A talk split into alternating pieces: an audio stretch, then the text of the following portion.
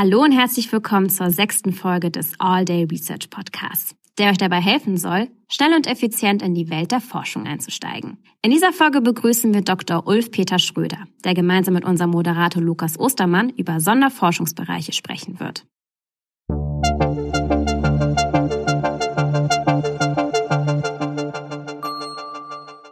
All Day Research Podcast.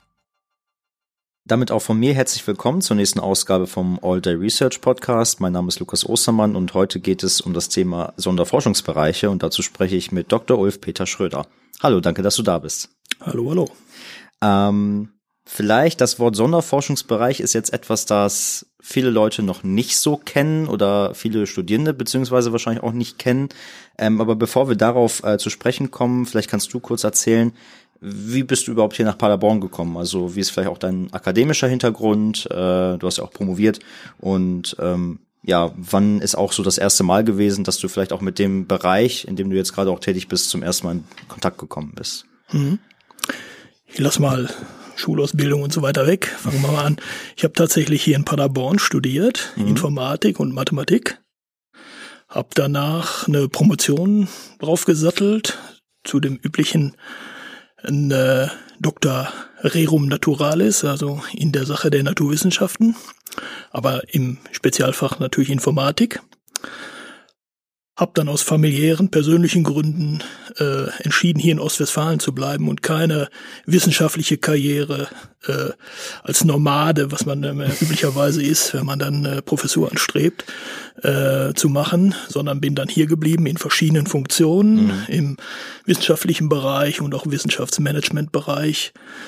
Bin jetzt seit 2011 ähm, der Geschäftsführer des Sonderforschungsbereichs und äh, nebenbei oder im Nebenberuf mache ich hier noch den Finanzwart des, Inf äh, des Instituts für Informatik mhm. und werde mittelfristig dann auch noch die Geschäftsführung übernehmen. Mhm. Sehr cool. Ähm das heißt auch so, wir hatten schon ein paar Leute, die hier so Eigengewächse der UPB sagt man ja gerne, ne? Das ich sag immer, die Universität Paderborn, das ist so eine typische Heimschläfer-Universität. ja. Also die meisten kommen so, oder die, die ureigenste Klientel kommt so ja, ich sag mal 100 Kilometer um den Kirchturm rum. Mhm. Ne? Das ist so typischerweise die Leute. Ich äh, bin gebürtiger Bielefelder. Mhm. Und äh, zu meinem äh, oder damaligen, äh, zu dem Zeitpunkt, als ich entschieden habe, was ich denn studiere, war Paderborn äh, eine der ganz wenigen Universitäten in Deutschland, die Informatik als reines Studienfach mhm. angeboten mhm. haben. Und am äh, Paderborn speziell mit dem Schwerpunkt theoretische Informatik war genau mein Ding. Ja, und das also war ja auch wirklich, wie du schon gesagt hast, Paderborn war ja auch Vorreiter. Ähm, dementsprechend auch sehr früh dabei. Gut, bevor wir jetzt zu den Sonderforschungsbereichen kommen, würde ich noch ein paar kurze Entweder-Oder-Fragen stellen, so ein paar, äh, ein paar, paar persönliche Sachen, dass man sich vielleicht auch mit den anderen so ein bisschen so ein, so ein Bild von, von dir machen kann. Und dann würde ich dann auf die Sonderforschungsbereiche kommen. Die erste Frage wäre Bier oder Wein? Bier. Die zweite Frage, Berge oder das Meer? Meer. Hardware oder Software? Software. Theorie oder Praxis? Theorie. Daten in der Cloud oder auf der eigenen Festplatte? Das klingt komisch, aber tatsächlich auf der eigenen Festplatte. Sehr gut. Klingt komisch, wenn man dann den Hintergrund des SFBs betrachtet. äh, Mensa Forum oder Akademiker? Forum. Kaffee oder Tee? Kaffee. Und die letzte Frage wäre eigentlich Klausur oder mündliche Prüfung? Mündliche Prüfung. Aus dozierender Sicht oder aus? Aus dozierender Sicht. Aus dozierender Sicht. Hast du auch mal Vorlesungen irgendwie gehalten? Ja, selbstverständlich. Ah, selbstverständlich. Was war da so dabei? Methoden des Algorithmenentwurfs beispielsweise mhm. habe ich irgendwann mal konzipiert und jahrelang gehalten, aber äh, nahezu alle möglichen Theorievorlesungen habe ich gehalten. Ach, sehr interessant. Ähm, dann würde ich jetzt auf den Sonderforschungsbereich beziehungsweise generell auf Sonderforschungsbereiche zu sprechen kommen. Äh, die erste Frage, die sich wahrscheinlich viele Leute stellen, was ist das überhaupt? Was mhm. ist ein Sonderforschungsbereich oder kurz SFB? Ja. Sonderforschungsbereiche, das sind ähm, ja langfristige, in der Regel auf zwölf Jahre angelegte Forschungseinrichtungen der Deutschen Forschungsgemeinschaft. Abkürzung DFG, hat mhm. vielleicht der eine oder andere schon mal gehört. Die DFG ist der Hauptförderer für Forschung, insbesondere Grundlagenforschung in Deutschland. Mhm. Viele Länder in der Welt, muss man schon sagen, nicht nur in Europa, neiden uns um genau diese Einrichtung, DFG. Diese Sonderforschungsbereiche sind 1968, also hatte vor drei Jahren, äh, 50-jähriges Jubiläum, mhm. das erste Mal eingerichtet worden. Das sind sehr kompetitive äh, ja, Einrichtungen. Das heißt, es gab in seit 68 gab es glaube ich 1500 Anträge Okay. Und es wurden nur 283, wenn ich mich recht entsinne, äh, oh. äh, tatsächlich genehmigt. Okay, das ist eine da relativ man, geringe Quote. Das ist eine relativ geringe Quote, da kann man schon sehen, wie kompetitiv das ist. Mhm. Ähm, es ist, wie gesagt, für zwölf Jahre angelegt und damit ähm, wird es auch an Hochschulen vergeben, die einen besonderen Schwerpunkt mhm. in dieser Forschungsrichtung, was dann Ziel und Zweck äh, des Sonderforschungsbereichs äh, dann jeweils ist, äh, vergeben. Das Ganze, also mittlerweile muss man sagen, ähm, seit 2000 hat man das ein bisschen erweitert, weil SEBs an sich erstmal ortsgebunden sind. Mhm. Wir haben in der gesamten Historie der Universität Paderborn bisher erst drei Sonderforschungsbereiche hier in Paderborn gehabt. Zwei unter der Führung der Informatik und einen, wo die Informatik als Juniorpartner maßgeblich mit dran beteiligt war. Mhm. Wir haben mittlerweile einige weitere äh, Forschungseinrichtungen hier, die nennen sich Transregios. Das ist, wie gesagt, seit 2000 eine Erweiterung dieses Sonderforschungsbereichsprogramms. Das heißt, dort können äh, zwei bis drei Universitäten zusammen einen entsprechenden Antrag stellen zu einem gewissen Schwerpunktthema. Wie so ein kleines Cluster sozusagen. Ja, oder? kann man sagen. Und da gibt es mittlerweile jetzt äh, in Paderborn weitere sechs Transregios. Ah, okay. Also ist die Arbeit zwischen den Universitäten in dem Bereich dann auch quasi intensiver geworden, könnte man sagen.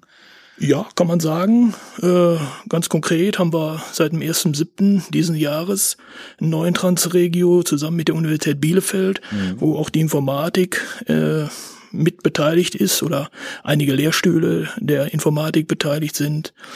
Ähm, da geht's im Prinzip um, ja, letztendlich Constructing Explainability ist der Titel. Das heißt, nicht nur irgendwelche Software zu produzieren und irgendwelche Algorithmen zu implementieren, sondern quasi dem Nutzer auch zu erklären, wie überhaupt ein Algorithmus zu einer Entscheidung kommt. Mhm. Hört sich auf jeden Fall super spannend an und ähm, du hast vorhin gesagt, du bist auch Finanzwart äh, in einem Institut hier. Wie genau hat das was mit den SFBs zu tun? Ja, also der SFB sind normalerweise interdisziplinär. Mhm. Dem SCB, äh, der SFB, wo ich Geschäftsführer bin, ne, da ist die Informatik und die Wirtschaftswissenschaften beteiligt. Mhm. Das ist, ich nenne mal ein paar Zahlen, das ist roundabout pro Jahr circa zweieinhalb Millionen Forschungsgelder plus noch Overheadgelder. Okay. Äh, da sind über 20 Lehrstühle beteiligt. Mhm.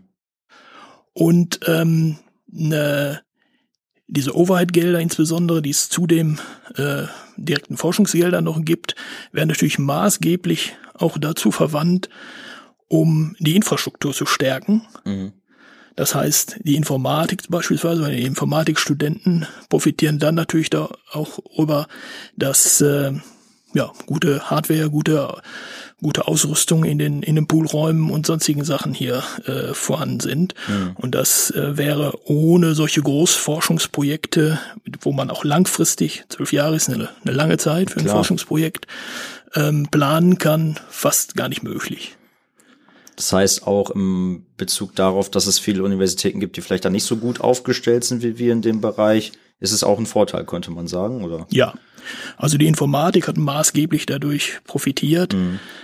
Ähm, mein Doktorvater damals, äh, Herr Munin, das ist äh, Ende der 70er Jahre hier äh, nach Paderborn entsandt worden als erster berufener Informatikprofessor, C4-Professor, mit dem Auftrag, hier einen Informatikstudiengang aufzubauen mhm. in Paderborn. Ähm, und dann in den kommenden ja, 30, 35 Jahre, muss man ja sagen, ist die Informatik aus einem Teilbereich der Mathematik, angewandte ja. Mathematik, zu einem, ja, alles überstrahlenden äh, Institut geworden hier in Paderborn. Ja, ja äh, wir haben äh, die Informatik ist hier nicht gewachsen, sondern fast gewuchert, muss mhm. man sagen. Hat natürlich dann auch ganz viel damit zu tun, dass ähm, gerade zu Beginn auch ähm, Kooperationsvereinbarungen beispielsweise mit der Nixdorf AG geschlossen werden konnte. Das war die Urkeimzelle äh, vom HNI, vom Heinz-Nixdorf-Institut, mhm. ähm, vom C-Lab oder früher, früher hieß es Kettle Lab, was auch eine gemeinsame Kooperation mit der Nixdorf AG war. Und äh, dann haben wir im weiteren äh, Verlauf äh, vor allen Dingen das Schwerpunktthema paralleles Rechnen hier in Paderborn besetzt. Mhm. Waren da sehr erfolgreich, auch beim Anwerben von Forschungsprojekten, haben da zum Beispiel dann den ersten Sonderforschungsbereich äh, überhaupt hier an, nach Paderborn geholt, den sogenannten Sonderforschungsbereich 376. Die Nummer sagt immer, der wievielte Antrag das bei der DFG war. Also ah, das war der okay. 376. Antrag, nicht der 376. genehmigte, sondern der 376. Antrag. Und ähm, der hatte zum Titel massive Parallelität. Und äh, in diesem Sonderforschungsbereich war ich damals auch schon beschäftigt und äh, äh, maßgeblich beteiligt an den Antragsschreibungen und so weiter. Und äh, der hat auch schon da in den in 90er Jahren, kann man sagen, äh, dann maßgeblich zur Verbesserung der insgesamt der Studiensituation hier auch beigetragen. Mhm. Danach gab es dann weiteren Sonderforschungsbereich 614 und jetzt seit 2011 den Sonderforschungsbereich 901. Ja, da können wir ja direkt auf den äh, 901 auch äh, quasi zu sprechen kommen. Ähm, das ist jetzt ja immer so eine, wie du schon gerade gesagt hast, das ist eine Nummer, die ist wahrscheinlich fortlaufend einfach die Anträge dann halt durch. Ne? Das heißt, die sagt jetzt vielleicht nicht ganz so viel aus. Vielleicht kannst du uns einmal erklären, was genau wird da eigentlich, an was genau wird da eigentlich geforscht und vielleicht auch, wie das organisatorisch so aufgebaut ist. Ne? Also wer spielt da alles mit rein? Welche vielleicht, ich weiß nicht, wie viele Professoren vielleicht da ungefähr irgendwie drin sitzen und von wo die so herkommen. Ja.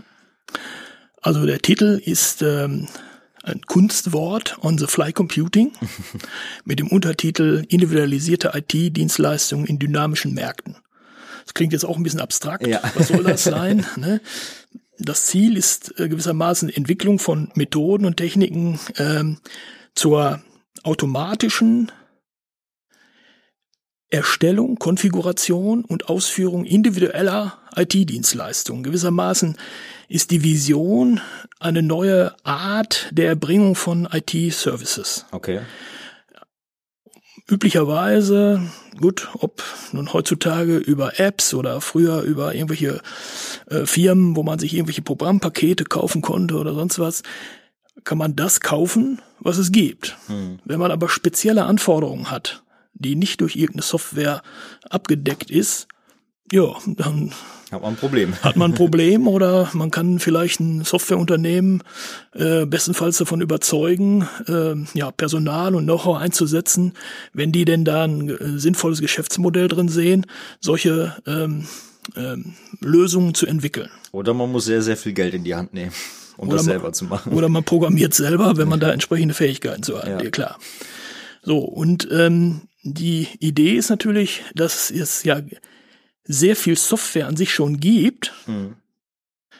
Die Frage ist, wenn also eine individualisierte Anfrage nach einem Service kommt, kann ich nicht quasi wie so aus so einem Baukastensystem aus dem weltweiten Vorhandensein von Services mir passende Bausteine suchen mhm. und die automatisch so konfigurieren, dass sie vielleicht nicht zu 100 Prozent, aber durch so einen gewissen Qualitätsansprüchen äh, genügt, um ähm, eine individuelle Anfrage zu bedienen. Das heißt, man nimmt verschiedene Bausteine von verschiedenen Software-Komponenten, äh, steckt die wie in so einer Pipeline irgendwie zusammen, dass man vorne das reinsteckt und, und hinten das rauskommt, was man im Endeffekt haben möchte, sozusagen. Gewissermaßen, und das soll weitestgehend automatisch okay. funktionieren. Da sind wir natürlich äh, schnell bei Unentscheidbarkeitsproblem. Ja. ja. Ähm, insofern, äh, dass das vollkommen automatisch funktioniert, ist illusorisch. Allerdings ist natürlich das Ziel, äh, SEB ist ein Grundlagenforschungsprojekt, herauszufinden, wie weit kann man das treiben. Mhm. Ja? Äh, wann ist man da erfolgreich? Welche Qualität kann man erreichen? Wie, wie funktioniert das überhaupt? Mhm. Und da sind natürlich ganz viele äh, Informatik-Lehrstühle beteiligt aus völlig unterschiedlichen Disziplinen. Softwaretechnik, Algorithmik, Rechnernetze, äh, Systementwurf, Sicherheit, Kryptographie, weil mhm. es geht ja auch nicht nur darum, dass ein, ein User, der eine Anfrage hat, eine Lösung bereitgestellt kriegt, sondern er gibt ja vielleicht auch Daten ab. Ja. Dann ist ja die Frage, ähm, was ist mit Sicherheit? Mhm. Äh, umgekehrt ist natürlich aber auch vom, vom Unternehmensseite oder von dem Provider, der dann letztendlich äh, diese Pipeline äh, zur Verfügung stellt und die Lösung dann, wie auch immer, per Link oder per, per äh, äh ausführbaren Code oder wie auch immer zur Verfügung stellt, ist ja die Frage, der muss ja ein Geschäftsmodell irgendwo entwickeln. Der muss ja auch leben sozusagen. Ja, Seine Firma muss überleben. Ja. Wie kann sich so etwas ähm, äh, etablieren? Mhm. Und deswegen äh, haben wir von vornherein die Wirtschaftswissenschaften damit auch eingebunden, um Fragen der ähm, ja, Geschäftsmodelle, auch Zertifizierungen und so weiter, Fragen der Reputationssysteme, dort äh, da die Expertise einzuholen und dort die entsprechenden Fragestellungen zu diskutieren. Mhm. Insgesamt sind, wie gesagt, 20 Lehrstühle beteiligt, äh, 14 davon aus der Informatik. Ja, das ist ja fast das gesamte Institut, ne? Wenn man so will, ja. Ähm, in letzter Zeit haben wir uns ja auch einige ähm, Kollegen verlassen, die Rufe gekriegt haben auf Lehrstühle anderer Universitäten. Allerdings konnten wir alle motivieren und äh, hier auch im SFB weiter behalten. Mhm. Ja, also der SFB läuft noch bis regulär bis Mitte 23 und alle Kollegen waren hochgradig daran interessiert, auch im SFB zu verbleiben. Mhm. Regulär bedeutet man kann Verlängerungen beantragen? Oder? Ja, es, nein, grundsätzlich ist es so, diese zwölf Jahre sind in, in drei Phasen aufgeteilt, drei, mhm. vier Jahresphasen. Und dann äh, endet die, die, enden die regulären beantragten Projekte. Allerdings haben wir ähm, mittlerweile drei, eventuell stellen wir demnächst noch weitere Anträge, sogenannte Transferprojekte okay. beantragt, die auch noch über den 30.06.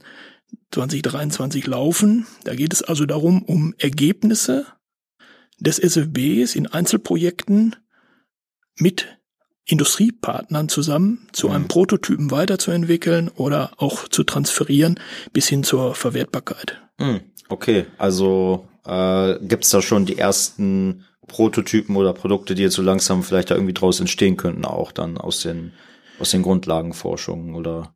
Ja, also wie gesagt, ähm, organisatorisch ist der SFB so äh, gestrickt, dass er sogenannte Projektbereiche hat. Mhm. Einerseits einen eher algorithmischen und theoretischen Bereich, äh, mit, wo auch die Wirtschaftsforschung, äh, Wirtschaftswissenschaften äh, zugehören. Das ist der Projektbereich A. Da gibt es vier Projekte drin. Ähm, dann gibt es einen Pro äh, Projektbereich B, äh, der sich eher mit Softwaretechnik und quasi genau dieser Komposition und Konfiguration von äh, Services beschäftigt, auch mit der Verifizierbarkeit. Macht der Service eigentlich das, was er verspricht? Weil äh, wenn ich da irgendwas zusammenstecke, ja, mal gucken, was, was kommt da raus? Ja, ja. Ähm, und ein Projektbereich C, ähm, wo es eher um Anwendungen und Sicherheitsfragen geht. Mhm. Ja? Und äh, das heißt, zusammen sind das insgesamt 13 Projekte in dem SFB 901, die also regulär beantragt wurden, sozusagen in diesen Phasen, mhm. was ich gerade, äh, von denen ich gerade gesprochen habe.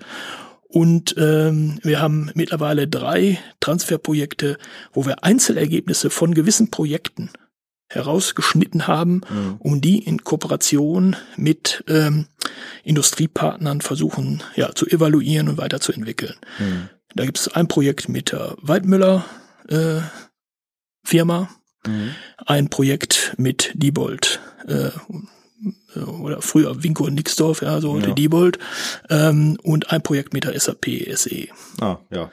Ja, und ähm, darüber hinaus haben wir also gesehen als Gesamtkonzept des On-the-Fly-Computing einen sogenannten Proof of Concept entwickelt, der prinzipiell eigentlich domänenunabhängig konzipiert ist, allerdings für eine spezielle Machine Learning Anwendung äh, auch optimiert ist. Ja, mhm. Da geht es also konkret darum, dass wir da mal zu Demonstrationszwecken diesen gesamten Zyklus durchlaufen haben, ähm, wie so ein On-the-Fly-Computing-System aussehen kann. Mhm.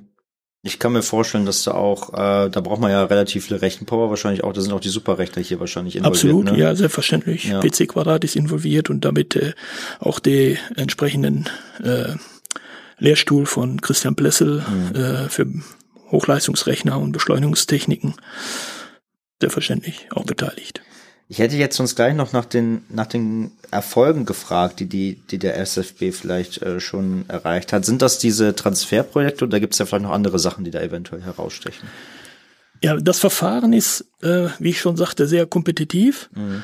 und es ist auch sehr kompliziert. Man fängt also an, indem man erstmal so eine Antragskizze mhm. formuliert und die muss man in Bonn bei der DFG einreichen, um zu erklären, was man eigentlich vorhat. Mhm. Und das soll sehr das soll keine Forschung von der Stange sein, wo man vorher schon weiß, was rauskommt, sondern das soll sozusagen sogenannte High-Risk-Forschung sein. Ja? ja also, also eventuell kommt da Murks bei rum, so. Ja, ist nicht garantiert sozusagen. Ja. ja. Ähm, aber wie gesagt, die Grundlagenforschung wird allgemein eigentlich gefördert von der DFG. Ja. Und ähm, dann funktioniert das so, dass man nach Bonn eingeladen wird zu einem Beratungsgespräch. Äh, vorher haben diesen Antragskizze haben Gutachter bekommen, die sollen da evaluieren. Mhm. Macht das Ganze Sinn? Ja. ja ähm, äh, und wie herausfordernd ist das? Äh, ist da vielleicht gerechtfertigt, äh, zwölf Jahre lang Forschungsgelder und damit natürlich auch Steuergelder mhm. in so ein Projekt zu investieren? Das sind Steuergelder tatsächlich. Ja, letztendlich, letztendlich immer, klar. Okay. Und ähm, äh, da kommt man dann bestenfalls mit einem Votum raus, ja, ihr seid aufgefordert, einen Vollantrag zu stellen. Mhm. Oder schon da ist die erste Hürde, dass man abbiegt und sagt, Leute, das ist nicht herausfordernd genug. Ja? Okay. So, diese Hürde haben wir dann in den Jahren 2010 schon genommen, mhm. haben dann ähm, den Vollantrag ausgefertigt Vorgeschaltet ist noch ein sogenannter Vorantrag, aber das spielt jetzt weniger eine Rolle, das ist eher technischer Art. So ein Vollantrag umfasst dann circa 400 Seiten, wo man genau erklären muss, welche, welche Gesamtvision man hat, wie man das erreichen will, welche Teilprojekte man äh, konzipieren möchte, mhm. welche Ziele die haben, mit welchen Methoden diese Ziele erreicht werden sollen, wie viel Geld natürlich auch benötigt wird, um das umzusetzen, ja. Und ähm, auch natürlich, welche Lehrstühle überhaupt beteiligt werden sollen. Mhm. Das heißt, äh, die komplette Vite der Antragsteller wird dort sozusagen äh, offengelegt oder dargelegt, wer daran beteiligt ist. Mhm. Und ähm, das alles im Gesamtpaket wird dann entsprechend bewertet. Ähm, da kommen dann Gutachter zwei Tage lang hier zum Standort ähm, und gucken sich dann vor Ort die Möglichkeiten an, befragen auch die Hochschulleitung, mhm. ob äh, sie dahinter steht, dass dieser Schwerpunkt hier an der Universität durchgeführt werden kann. Mhm. Weil ist ja klar, es bindet ja nicht nur die, die direkten Fördergelder, sondern natürlich auch Grundausstattungsmittel, die die Universität zur Verfügung stellt. Klar, ja. Und im besten Fall kriegt man dann eine Förderempfehlung oder eben nicht, ja. Also mhm. Äh, wir waren da sehr erfolgreich und äh, die Gutachter waren da äh, uns immer sehr wohlgesonnen und sehr euphorisch äh, zu unseren Anträgen. Dann geht das Ganze in den sogenannten Bewilligungsausschuss der DFG. Mhm. Das ist ein, ein Gremium, ähm, wo alle Bundesländer oder nahezu alle Bundesländer vertreten sind. Ähm, diverse weitere äh, von den einzelnen Fachdisziplinen entsandte äh, Gutachter und so weiter. Mhm. Und da geht's dann natürlich auch in erster Linie auch um Budgetfragen. Wie viel Geld hat die DFG, um äh, sozusagen Sonderforschungsbereiche zu fördern? Mhm. Wie viele Anträge kann man durchgehen lassen, obwohl die alle eine Förderempfehlung bekommen haben? Mhm. Ja?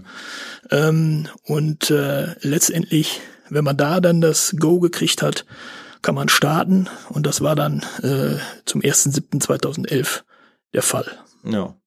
Allein das Dann- ist schon der große Erfolg eigentlich. man Allein sagen, das ne? ist schon, Ja. also, also so einen Sonderforschungsbereich zu bekommen, das ist, äh, war bis äh, zu dem Zeitpunkt, wo die Bundesrepublik äh, sich überlegt hat, eine Exzellenzinitiative zu starten, war das quasi bis dahin ja der heilige Gral der Grundlagenforschung. Ja. Das war der, das war das Höchste, was man erreichen konnte. Ein so langes Forschungsprojekt, wie gesagt, maximal über zwölf Jahre, ähm, wo man sozusagen dann auch entsprechende Planungssicherheit hat. Ne? Ähm, nur mal ein paar Zahlen. Wir 20 Lehrstühle hatte ich schon gesagt. Es sind circa äh, 70 wissenschaftliche Mitarbeiter und Postdocs daran beteiligt. Mhm. Wir äh, haben ständig circa 60 bis 70 SHKs, also studentische Hilfskräfte, beschäftigt, allein in diesem Projekt. Das ist schon einige. Das ja. ist schon einige. Und da kann man natürlich auch sehen, welche Bedeutung das für das Fach auch Informatik hier hat. ne? ja. Ähm, wir haben als weitere so kleine Zahlen Spielerei es sind insgesamt 700 Peer-Reviewed Papers entstanden, also Mhm. von Fachgutachtern auf Journals oder Konferenzen begutachtete Papiere. Ja. Das ist auch für- einiges. das ist eine Menge. Es sind äh, viele Studenten haben innerhalb des SEBs dann auch Fragestellungen gefunden für ihre Abschlussarbeiten. Mhm. Es sind 311 Bachelor Theses äh, abgeschlossen worden bis also bis zum heutigen Tag Mhm. und 176 Master Theses Mhm. Und 73 Dissertationen. Ach, das ist einig. Das hört sich sehr viel an. Ja. Und nach vier Jahren wird man dann sozusagen aufgefordert, einerseits einen Bericht über die letzten vier Jahre zu schreiben Mhm. und wenn man dann four more years ja, für weitere vier Jahre beantragt, dann auch einen Antrag äh, zu formulieren, was man die nächsten vier Jahre machen kann. Mhm. Und diese Zwischenevaluationen, wo wir mittlerweile ja, wir sind jetzt in der dritten Phase, in der letzten Phase, die Zwischenevaluationen waren immer sehr euphorisch von den Gutachtern. Wir wurden äh, exzellent bewertet. Hm. Ähm, du hast vorhin von diesem Antrag gesprochen, den man dann quasi nicht die Skizze, sondern den Antrag wirklich, den man dann einreicht. Das hörte sich nach sehr viel an. Wie umfangreich, also wie, wie kann man sich das vorstellen? Ist das so eine ganze Enzyklopädie, die man dann da abgibt oder wie sieht das aus? Ja, mittlerweile hat die DFG dann einen Deckel dahingehend dran gesetzt, äh, drauf gesetzt, dass sie gesagt haben, okay, so ein Antrag darf nicht mehr wie 400 Seiten haben. Ja? 400 Seiten ist natürlich schon eine Menge. Ja. Und ähm, weil, wie gesagt, die DFG bedient sich dann ja auch anderen Wissenschaftlern aus äh, den Disziplinen in Deutschland, um die aufzufordern, ein Gutachten zu schreiben zu diesem Antrag. Das heißt, sie müssen das ja auch lesen Ja, und bewerten klar. können. Ja? Und ähm, ne, äh, dahingehend hat die DFG dann gesagt, okay, äh, das ist die, die maximale Seitenanzahl, die so ein Antrag dann haben darf. Ja. Äh, ich kann mich dran erinnern, in den 376 äh, SLB, der, den wir in den 90er Jahren hier hatten, hier in Paderborn, da war das, gab es noch nicht so einen Deckel, so einen Seitendeckel. Da war der Bericht 400 Seiten lang und dann der neue Antrag nochmal 400 Seiten. Ach Gott. Ja. Einiges, was man sich durchlesen kann, würde ich sagen. Ja. ähm, vielleicht noch, um ein bisschen ins Fachliche auch noch mal kurz reinzugehen. Äh, wir haben ja schon darüber gesprochen, was äh, in dem SFB gemacht wird. Gibt es spezielle Herausforderungen da, die es vielleicht auch jetzt gerade noch aktuell irgendwie zu bewältigen gibt? Oder was sind so die, die Knackpunkte, an denen man dann auch wirklich irgendwie lange zu tüfteln hat vielleicht auch? Gut, wie gesagt, die, die einzelnen Herausforderungen werden in den einzelnen Teilprojekten adressiert. Ja? Ähm, weil man muss ja nicht nur mit der Gesamtkonzeption überzeugen, sondern man muss ja in seiner eigenen wissenschaftlichen Community auch bestehen. Ja, klar. Das heißt, die Fragestellungen, die dort äh, dann adressiert werden, sind natürlich auch nicht zwingend so spezifisch auf den On-the-Fly Computing, auf die On-the-Fly Computing Idee, sondern eben auch auf andere Dinge bezogen. Also beispielsweise, wenn wir mal über Kryptographie beispielsweise sprechen, dann geht es darum, wie kann ich Transaktionen absichern beispielsweise, wie kann ich Daten absichern und so weiter. Das sind natürlich auch Fragestellungen, die in ganz anderen äh, Kontexten eine Rolle spielen. Klar, klar. Und dann werden da äh, zwar motiviert sozusagen durch den Sonderforschungsbereich, aber werden dort beispielsweise äh, Kryptobibliotheken äh, erstellt, implementiert, mhm. die dann auch zur Verfügung gestellt werden über GitHub oder sonst was, äh, die dann auch andere Leute für andere Zwecke vielleicht verwenden können. Mhm. Also da purzeln auch viele Sachen raus, die auch für andere Bereiche und nicht nur für diesen SFB quasi relevant sind. Ne? Absolut. Ich würde mal auf ein paar äh, Nutzerfragen zurückkommen, weil es gab einige Fragen von Zuhörern und Zuhörerinnen, die sich äh, ein paar, paar Fragen gestellt haben. Ähm, die erste Frage, die jemand gestellt hat, war, wofür braucht ein SFB einen Geschäftsführer? Gut, man sieht natürlich schon alleine an der Größe, äh, irgendeiner muss das Ganze ja organisieren. Viel Bürokratie, so hörte sich das gerade zumindest an. Ja, aber es geht ja auch darum, äh, es müssen ja auch Instrumente geschaffen werden, mhm. wie man den wissenschaftlichen Austausch organisiert. Mhm. Sei es in Seminaren, sei es über Workshops. Wir machen vor Corona natürlich, äh, äh, haben wir zweimal im Jahr einen Workshop gemacht, wo sozusagen die ganze Mannschaft, also dann roundabout 80, 90 Leute äh, zusammengezogen wurden, äh, um über den Stand der Dinge zu diskutieren, mhm. äh, sich gegenseitig auch zu berichten, was denn die Entwicklungen sind und was die neuen Herausforderungen sind. Ähm, da geht es natürlich auch darum, äh, wer überwacht eigentlich die ganzen äh, Mitarbeiterverträge, ja, und, und solche ganzen Geschichten, ja. Mhm. Ähm, wie ist das, äh, wenn jemand publiziert? Dann ist üblicherweise, äh, dass derjenige das zu einer Konferenz einreicht und dann auf einer Konferenz seine Ergebnisse vorträgt. Mhm. Das heißt, es ist unglaublich viele Reiseaktivitäten mhm. äh, damit verbunden. Ja? Ähm, Wissenschaft arbeitet eigentlich ja so im international und im, im, äh, im Austausch mit anderen Wissenschaftlern. Das heißt, man lädt Gäste ein, die hier äh, entsprechend vielleicht auch äh, dann äh, mal etwas längerfristig mit jemandem diskutieren können. Ne? Mhm. Äh, all diese ganzen Dinge, äh, da muss ja organisiert werden. Mhm. Ne?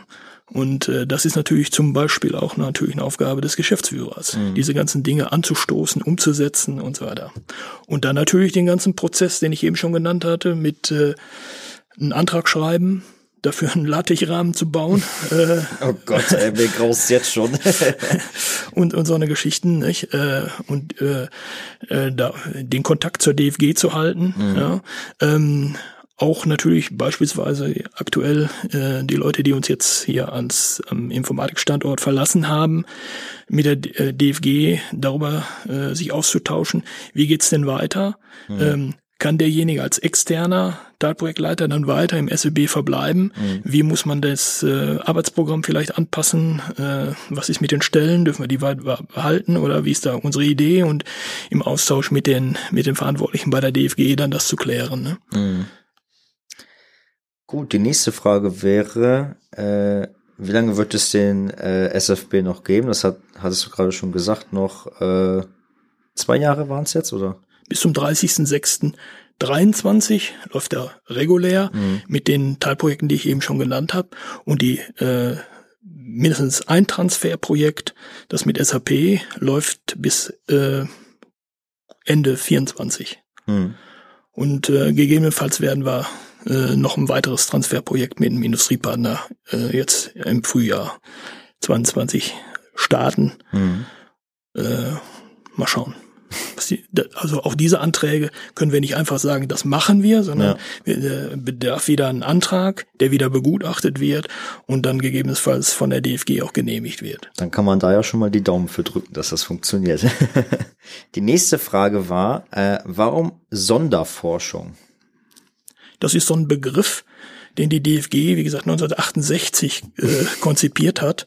Ja, das sollte quasi äh, dokumentieren, dass das nicht in dem regulären äh, Forschungsförderungsprogramm drin ist, mhm. sondern ein, ein sehr spezielles, also Sonder in Form vom speziell, mhm. ein spezielles Förderprogramm für einen gewissen Schwerpunkt. Das mhm. ist der eigentlich die bessere Formulierung. Aber dieser Begriff hat sich, wie gesagt, seit 1968 so durchgesetzt. Ja. Und deswegen. Äh, Historisch gewachsen, ne? ist das sozusagen Eigenname, Eigenbegriff geworden. Die nächste Frage, was für Voraussetzungen gibt es für einen SFB? Exzellente Forschung. Man muss also äh, nachweisen, dass man exzellente Forschung machen kann. Mhm. Da reicht nicht gute Forschung, sondern wirklich Exzellenz. Ja. Und ähm, ich sagte ja eben schon, dass äh, das wirklich vollkommen durchleuchtet wird. Das heißt, die gesamte Vitae der Antragsteller wird auch durchleuchtet. Mhm. Üblicherweise hat dann so ein SFB einen Sprecher. Das ist in diesem Fall äh, Professor Meyer auf der Heide, mhm. Peter Meyer auf der Heide. Und ähm, da ist natürlich auch so, dass äh, die Disziplinen, wie wir hier in Informatik, natürlich auch denjenigen nach vorne stellen, ähm, der durch äh, seine Auszeichnungen, Mitgliedschaften in Akadem Wissenschaftsakademien und so weiter mhm. äh, natürlich entsprechende Exzellenz schon nachweisen kann. Ja? Und äh, ne, er ist zum Beispiel, Friedrich Meyer auf der Heide ist äh, Mitglied der Nationalen Akademie Leopoldina, mhm. Mitglied der ähm, äh, Wissenschaftsakademie in NRW, äh, Mitglied der Wissenschaftsakademie Akatech für Technikwissenschaften in Berlin und so weiter. Ja.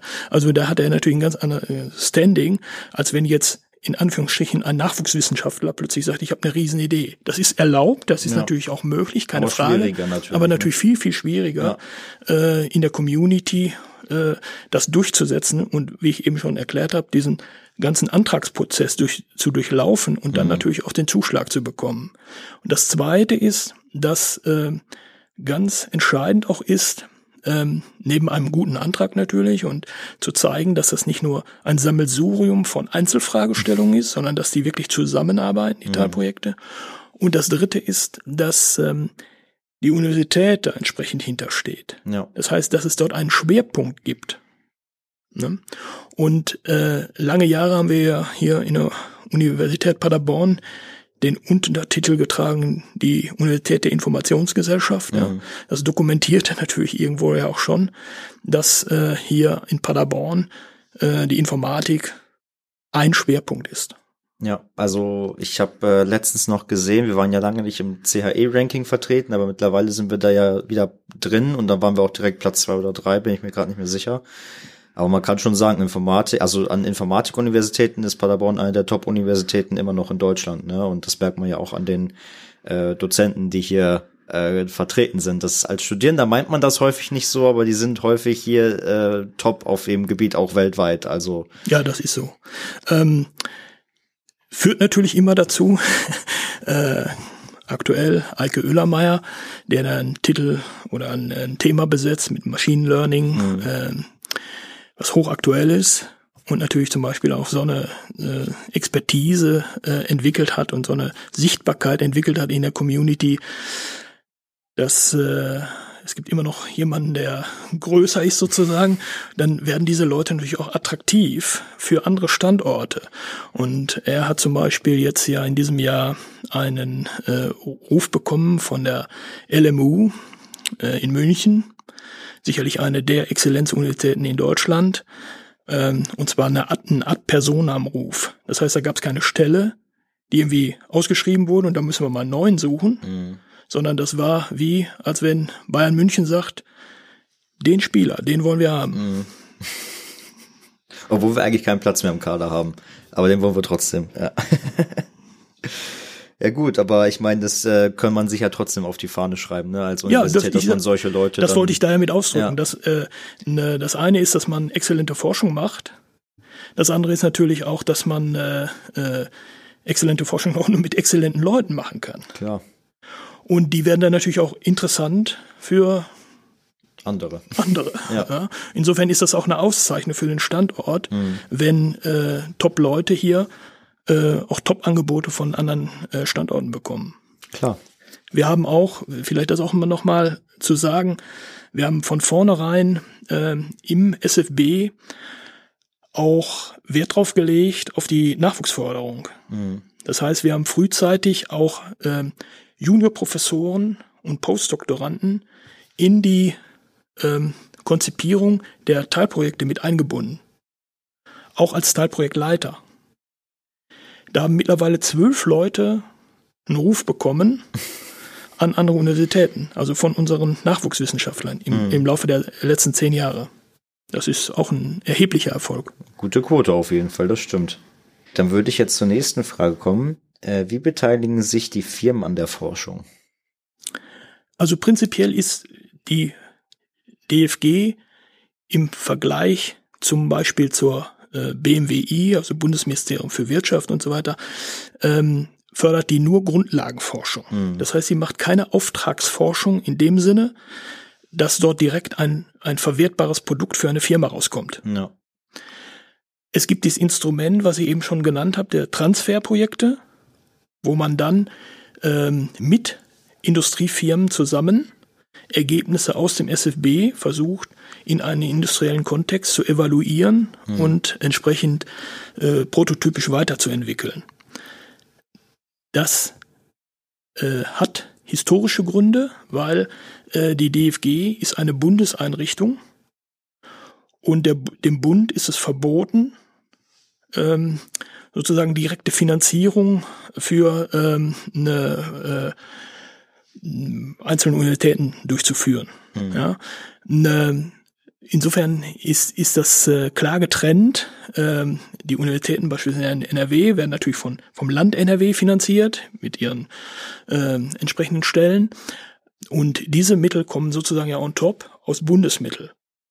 Und deswegen darf das nicht äh, verquickt werden, sage ich jetzt mal. Und mhm. dazu gehört äh, auf der anderen Seite dann eben auch, dass diese Industriegelder auch separiert werden müssen. Okay.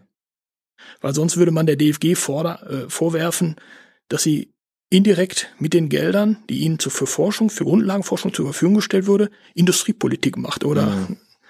Industrieförderung macht. Das, da wäre dann wieder das Wort Lobbyarbeit irgendwie wahrscheinlich wieder ganz groß. Ja. Ne?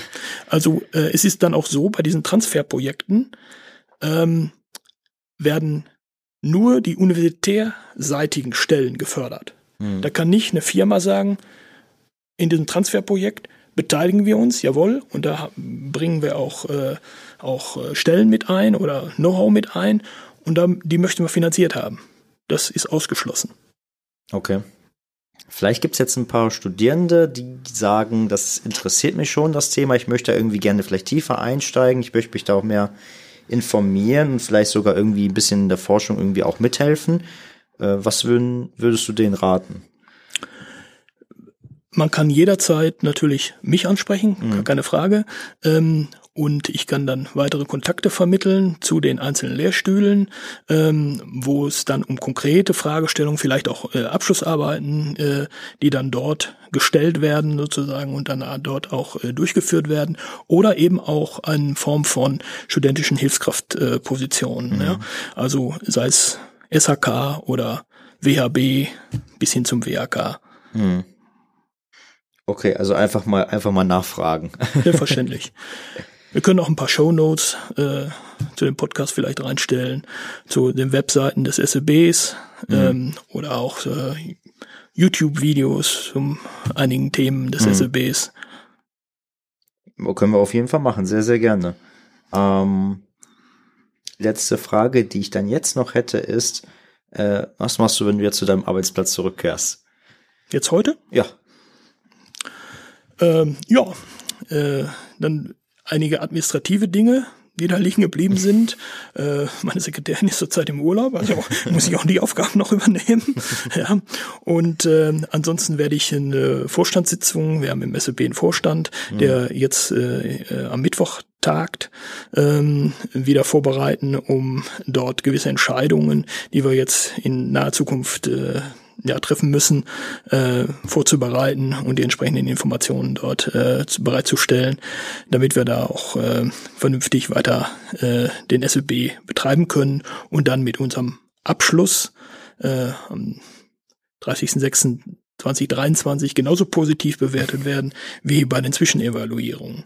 Wir werden übrigens ähm, im Herbst nächsten Jahres sogenanntes Heinz-Nixdorf-Symposium im ein Sixtop-Forum durchführen, mhm. was quasi gewissermaßen auch eine so eine Art Abschlussveranstaltung schon ist, wo der SWB sich auch äh, präsentiert, wo wir aber auch andere Disziplinen und andere Wissenschaftler einladen und auch Industriepartner einladen, um äh, mit denen über unsere Forschung zu reden und deren Fragestellungen und deren Forschung äh, im ähnlichen oder verwandten Bereichen äh, ja, zu begutachten oder zu diskutieren dann drücke ich dafür schon mal die Daumen, dass es auch mit der letzten Bewertung dann genauso gut wird wie mit den anderen. Danke. Hört, hört sich ja auf jeden Fall so an, als könnte das äh, sehr gut der Fall sein. Ähm, Ja, Dazu kann man vielleicht sagen, ich sagte ja eben schon, es gab nur drei SFBs hier an der Universität Paderborn in der Historie. Alle Mhm. drei mit Beteiligung der Informatik.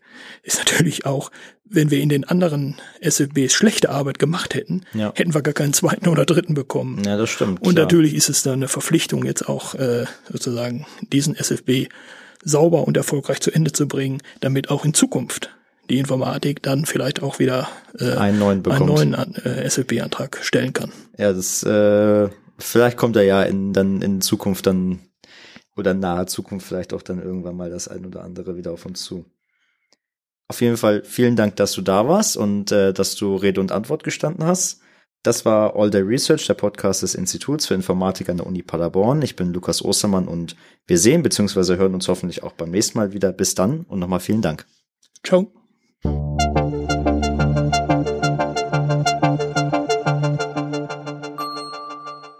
All Day Research Podcast. Weitere Folgen findet ihr überall dort, wo es Podcasts gibt. Und natürlich auf der Website des Instituts für Informatik der Universität Paderborn. Wenn ihr immer direkt die nächsten Folgen hören wollt, dann abonniert uns gerne.